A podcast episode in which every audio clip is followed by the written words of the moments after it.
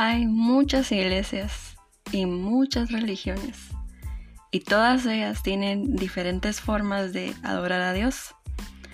Pero no todas esas formas son agradables para Dios y no todas las acepta. ¿Cómo podemos saber nosotros si nuestra forma de adorar a Dios es aceptable? Si Él se agrada de nosotros, si Él toma nuestra adoración complacido. Hola, yo soy Ana Cristina del Rosario. Hoy estoy aquí con un tema nuevo, la adoración que agrada a Dios. Así que espero que te guste, espero que sea de bendición y vamos a comenzar. Primero en Juan 4, 19, 24 una mujer samaritana está hablando con Jesús sobre la adoración y le dice, Señor, me doy cuenta de que tú eres profeta. Nuestros antepasados adoraron en este monte, pero ustedes los judíos dicen que el lugar donde debemos adorar está en Jerusalén. Jesús le responde, Créeme mujer, que se acerca la hora en que ni en este monte ni en Jerusalén adorarán ustedes al Padre. Ahora ustedes adoran lo que no conocen, nosotros adoramos lo que conocemos. Porque la salvación proviene de los judíos, pero se acerca la hora, y ha llegado ya, en que los verdaderos adoradores rendirán culto al Padre en espíritu y en verdad. Porque así quiere el Padre que sean los que le adoren. Dios es espíritu, y quienes lo adoran deben hacerlo en espíritu y en verdad. Entonces, lo primero que debemos notar es que para adorar a Dios ya no hay necesidad de un lugar geográfico específico o de tener algo físico que nos ayude en la adoración. La adoración, en realidad, no es física.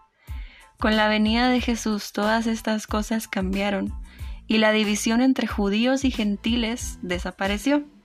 Jesús destruyó ese muro todos los hijos de Dios adquirieron igual acceso a Dios a través de Jesús.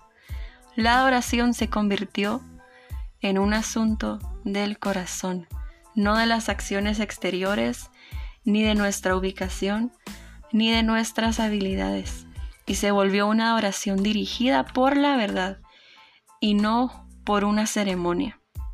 Entonces estamos en tiempos en los que la adoración va, va más allá de una canción de prender incienso, de ir a un lugar en específico. La adoración es más profunda que eso. Debe ser una adoración, como dijo Jesús, en espíritu y en verdad. Pero ¿qué significa esto? Cuando Jesús dice que debemos adorar a Dios en espíritu, se refiere a que debemos adorarlo con todo nuestro ser, con todo lo que somos, con la actitud de nuestro corazón, con nuestras acciones hacia los demás, con nuestro amor, respeto, cuidado y obediencia. Debemos adorar a Dios con todas nuestras decisiones y con todo nuestro corazón y toda nuestra mente. El mandamiento más importante dicho por Jesús es amarás al Señor tu Dios con todo tu corazón, con toda tu alma y con toda tu mente. Y esto es adorarlo en espíritu, porque nuestro espíritu es todo lo que somos por dentro. Y esto solo podemos hacerlo si hemos nacido de nuevo en el espíritu y hemos sido transformados por la obra de Jesús. Porque si no somos transformados, no vamos a comprender lo que es amar a Dios con todas nuestras fuerzas. Necesitamos tener una pasión por Él que no la paga nada, y lo que nos ayudará a amarlo cada vez más profundamente es la verdad. Por eso dice en espíritu y en verdad. Solamente conociendo a Dios con un fundamento bíblico correcto vamos a poder entender lo que hizo por nosotros, por qué lo hizo y vamos a amarlo cada día más. Esta verdad surge a través de la obra de Jesús, quien es el camino, es la verdad y es la vida. Él es el único mediador entre Dios y nosotros y por eso la única oración que es válida es la que reconoce a Jesús como la única verdad.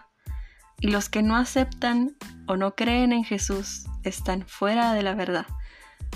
Entonces adorar en espíritu y en verdad significa ser alguien nacido de nuevo que exalta a Jesús como el único camino al Padre, como Redentor, Salvador y Señor. Para profundizar más en este tema, y tal vez así lo tengamos más claro, vamos a leer la historia de Caín y Abel, que está en Génesis 4, esa famosa historia del hermano que mató al otro hermano. El comienzo de todo es esto, donde se ve con muy, muy marcada la adoración que Dios acepta. Entonces vamos a leer Génesis 4, versículo 1.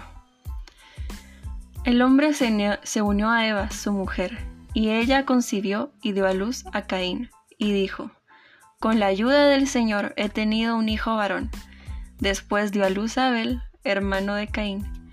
Abel se, dedicó a pastorear ovejas, mientras que Caín se dedicó a trabajar la tierra. Tiempo después, Caín presentó al Señor una ofrenda del fruto de la tierra. Abel también presentó al Señor lo mejor de su rebaño es decir, los primogénitos con su grasa. Y el Señor miró con agrado a Abel y a su ofrenda, pero no miró hacia Caín ni a su ofrenda. Por eso Caín se enfureció y andaba cabizbajo. Bueno, aquí vamos a hacer una pausa. La verdad es que yo antes no entendía por qué la ofrenda de Abel le agradó a Dios y la de Caín no. Me parecía que los dos habían hecho algo bueno, pero luego de investigar para este tema, me sorprendió mucho lo que esto significó en realidad. como, wow, se me abrió la mente. Y es que Caín le ofreció a Dios algo que era reflejo, reflejo de sus propios esfuerzos, una ofrenda de algo que él trabajó y que era como para decirle a Dios, mira lo que hice, mira lo que logré. Fue algo que puso la atención en Caín, en sus logros, y no puso la atención en Dios. Y esto es un reflejo de una persona que piensa que por sus obras, por sus logros y por su forma de ser se va a ganar a Dios, como un fariseo, alguien que cree que por sus fuerzas va a entrar al cielo, que por seguir la ley al pie de la letra y no cometer ningún pecado supuestamente está agradando a Dios. Pero esto no es correcto. Nosotros somos salvos por la obra de Jesús, por creer en Él y poner toda nuestra confianza en Él. Somos vistos como justos ante Dios. Sin Él, somos personas imperfectas que por nuestra cuenta no podemos hacer nada que agrade realmente a Dios. Pero con Él somos justificados y lo único que tenemos que hacer es creerlo. Entonces la ofrenda de Caín reflejó esto y Dios pudo ver que en su corazón Él se quería ganar a Dios con sus obras. Y la ofrenda de Abel, lo interesante es que reflejó la obra de Jesús. Él le dio a Dios un sacrificio de sangre y en vez de poner la atención en sí mismo, la puso en Dios. Abel confió en que ese sacrificio sería suficiente para agradar a Dios. Y así fue porque él no buscó agradarlo con sus obras, sus logros y con sus esfuerzos, sino con su fe. A través de la fe, nosotros somos salvos por la gracia. Si lo creemos, obtenemos ese regalo inmerecido.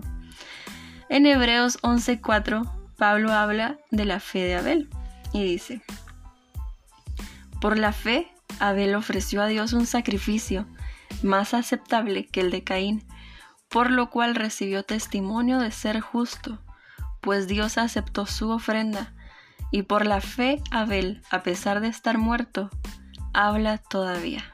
Qué fuerte. Entonces, eso es lo que Dios vio en las dos ofrendas. En una vio a alguien que quería agradarlo con sus obras y en la otra vio a alguien que quería agradarlo con su fe, es decir, que lo adoró en espíritu y en verdad. Ayer estaba escuchando a alguien hablar de este tema y dijo algo muy interesante que todas las religiones del mundo, desde el budismo, el hinduismo, hasta el cristianismo, y todas las que existen se pueden llegar a dividir en dos grupos, entre los que se salvan o alcanzan su nirvana o lo que quieran alcanzar por sus obras, por sus esfuerzos humanos, por lo que hacen o por lo que dejen de hacer, y las que se salvan por la gracia de Dios. Eso es lo que diferencia el cristianismo de todas las religiones del mundo, que no somos salvos por nuestra cuenta o por lo perfectos y buenos que seamos. Somos salvos porque Dios nos dio este regalo y solo debemos creerlo. Entonces, vamos a seguir leyendo la historia de Caín y Abel, porque es muy interesante lo que pasa después en el versículo 6, que Caín vio que Dios no aceptó su ofrenda y se sintió mal. Dice así. Entonces el Señor le dijo, ¿por qué estás tan enojado? ¿Por qué andas cabizbajo? Si hicieras lo bueno, podrías andar con la frente en alto. Pero si haces lo malo, el pecado te acecha como una fiera lista para atraparte. No obstante, tú puedes dominarlo. Dios sabía lo que había en el corazón de Caín. No le agradó su ofrenda porque apuntaba a sus obras y sabía que dentro de él había maldad. Entonces le dice a Caín que si hiciera lo bueno, no estaría así, cabizbajo, sino que estaría con la frente en alto. Pero como ha hecho lo malo, estaba dejando que el enojo lo consumiera. Y como dice la Biblia que el diablo anda como, como león rugiente buscando a quien devorar, Dios le estaba advirtiendo que debía dominar ese enojo para que el pecado no lo consumiera. Una persona que ha sido transformada por Jesús no es perfecta, pero sabe que debe dominar sus emociones para no darle lugar al pecado. Sabe que con Jesús es vencedora, y aunque el diablo ande acechando, al final va a ser capaz de evadir sus ataques y, triunfar sobre el pecado. Pero Caín no había sido transformado. Dentro de él no estaba esa pasión por Dios, y él no comprendía lo que era adorar a Dios con todo su ser. Entonces, en el versículo 8 vemos lo que pasa a causa de no tener un espíritu completamente entregado a Dios. Dice así, Caín habló a su hermano Abel mientras estaban en el campo. Caín atacó a su hermano y lo mató. El Señor le preguntó a Caín, ¿dónde está tu hermano Abel? No lo sé, respondió. ¿Acaso soy yo el que debe cuidar de mi hermano? ¿Qué has hecho? exclamó el Señor. Desde la tierra la sangre de tu hermano reclama justicia. Por eso, ahora quedarás bajo la maldición de la tierra, la cual ha abierto sus fauces para recibir la sangre de tu hermano que tú has derramado. Cuando cultives la tierra, no te dará frutos, y en el mundo serás un fugitivo errante. Entonces Caín se dio al pecado, se dejó llevar por sus sentimientos y mató a su hermano, lo que trajo castigo sobre él, lo alejó de la presencia de Dios, y Dios le quitó la bendición que tenía en la tierra, y lo vio lo volvió un fugitivo errante. Por eso es tan importante que busquemos nacer de nuevo, nacer del agua y del espíritu, para ser transformados y nacer como una persona nueva. Y que luchemos por no ceder a los pecados que nos acechan, que aprendamos a dominar nuestras emociones, pero más que todo que busquemos adorar a Dios con todo nuestro corazón. Porque si estamos en una situación como la de Caín, al final no vamos a ceder. Qué diferente hubiera sido si Caín hubiera amado a Dios con todo su corazón, hubiera entrado en razón y hubiera dicho, bueno, a Dios no le agrada lo que estoy pensando. Él no quiere que yo mate a mi hermano, Él quiere que ame a mi hermano, que respete su vida. Entonces no lo voy a hacer. Solo una persona que realmente ama a Dios puede comprender una decisión así. Pero esa decisión no es tomada porque la persona sea perfecta y quiera salvarse por las cosas que deja de hacer. Esa decisión es tomada por alguien que no quiere fallarle a Dios, que no quiere herir sus sentimientos, que quiere estar en armonía con Él, amarlo con todo su corazón y obedecerlo. Este tipo de persona está orando a Dios en espíritu y en verdad. Y otro ejemplo de esto lo podemos encontrar en Lucas 18, versículos del 9 al 14, que es la parábola del fariseo y el recaudador de impuestos. Y dice así, algunos que, confiando en sí mismos, se creían justos y que despreciaban a los demás, Jesús les contó esta parábola. Dos hombres subieron al templo a orar, uno era fariseo y el otro recaudador de impuestos. El fariseo se puso a orar consigo mismo, oh Dios, te doy gracias porque no soy como otros hombres ladrones, malhechores, adúlteros, ni mucho menos como ese recaudador de impuestos. Hay uno dos veces a la semana y doy la décima parte de todo lo que recibo. En cambio, el recaudador de impuestos, que se había quedado a cierta distancia, ni siquiera se atrevía a alzar la vista al cielo, sino que se golpeaba el pecho y decía, Oh Dios, ten compasión de mí, que soy pecador. Les digo que éste y no aquel volvió a su casa justificado ante Dios, pues todo el que a sí mismo se enaltece será humillado, y el que se humilla será enaltecido. Entonces Dios no está esperando que seamos perfectos, que cumplamos con todo al pie de la letra, que seamos las personas más sanas y justas del mundo.